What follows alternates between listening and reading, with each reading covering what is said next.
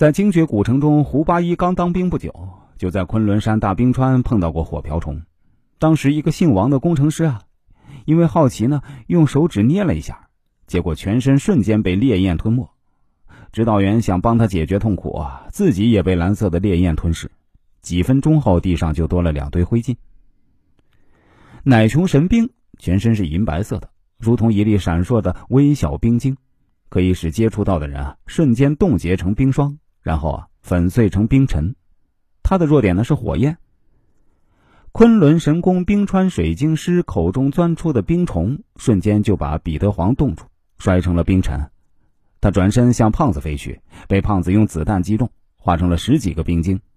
那冰晶又纷纷长出翅膀，化成了冰虫。胡八一赶紧用火去烧，但是冰虫啊又变换形态，又成了火瓢虫。打扑鬼虫两种形态来回切换，虽然各有弱点，但是如果切换及时，根本拿他们毫无办法。它和虫玉算得上是鬼吹灯里最可怕的两种虫类。那如果把他俩放在一起，你觉得谁更厉害呢？好，咱们下面再来说这 TOP 三，九死精灵甲，它出自巫峡关山。九死精灵甲是一种半青铜半血肉的地下植物，是棺材山的终极机关。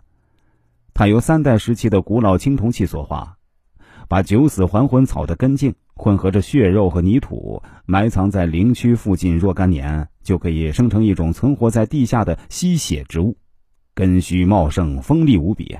甚至能搅碎山体岩石，习性呢，避阴驱阳，不断繁殖增生，遇活物呢便饮其血。九死精灵甲不仅极为坚韧，能避水火，更含有尸毒，刺中了活人立刻是见血封喉。只要埋了此甲护灵，就可以使古墓外围无隙可乘。所以啊。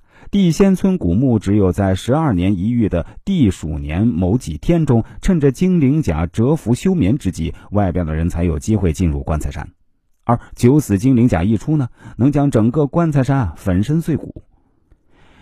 地仙风尸骨直接被他的铜须贯穿了身体，吸进了血髓。九死精灵甲的特性呢，是必须生长在龙脉上。最终啊，精灵甲搅碎了山体，引发地震。地下水脉上涌，不断冲击矿洞和岩窟，毁了龙脉。棺材山被洪流冲击而移动，九死精灵甲层层缠绕着棺材山，终于抵受不住水流轰然冲击之势，硬生生啊被从山体上扯落开来。下面就该说这 top 二了啊，那就是献王尸洞，它出自云南崇古献王墓。献王得到了木尘珠。一生的目标就是希望能在死后啊羽化升仙，于是他花费大量的人力、财力和时间为自己修建献王墓，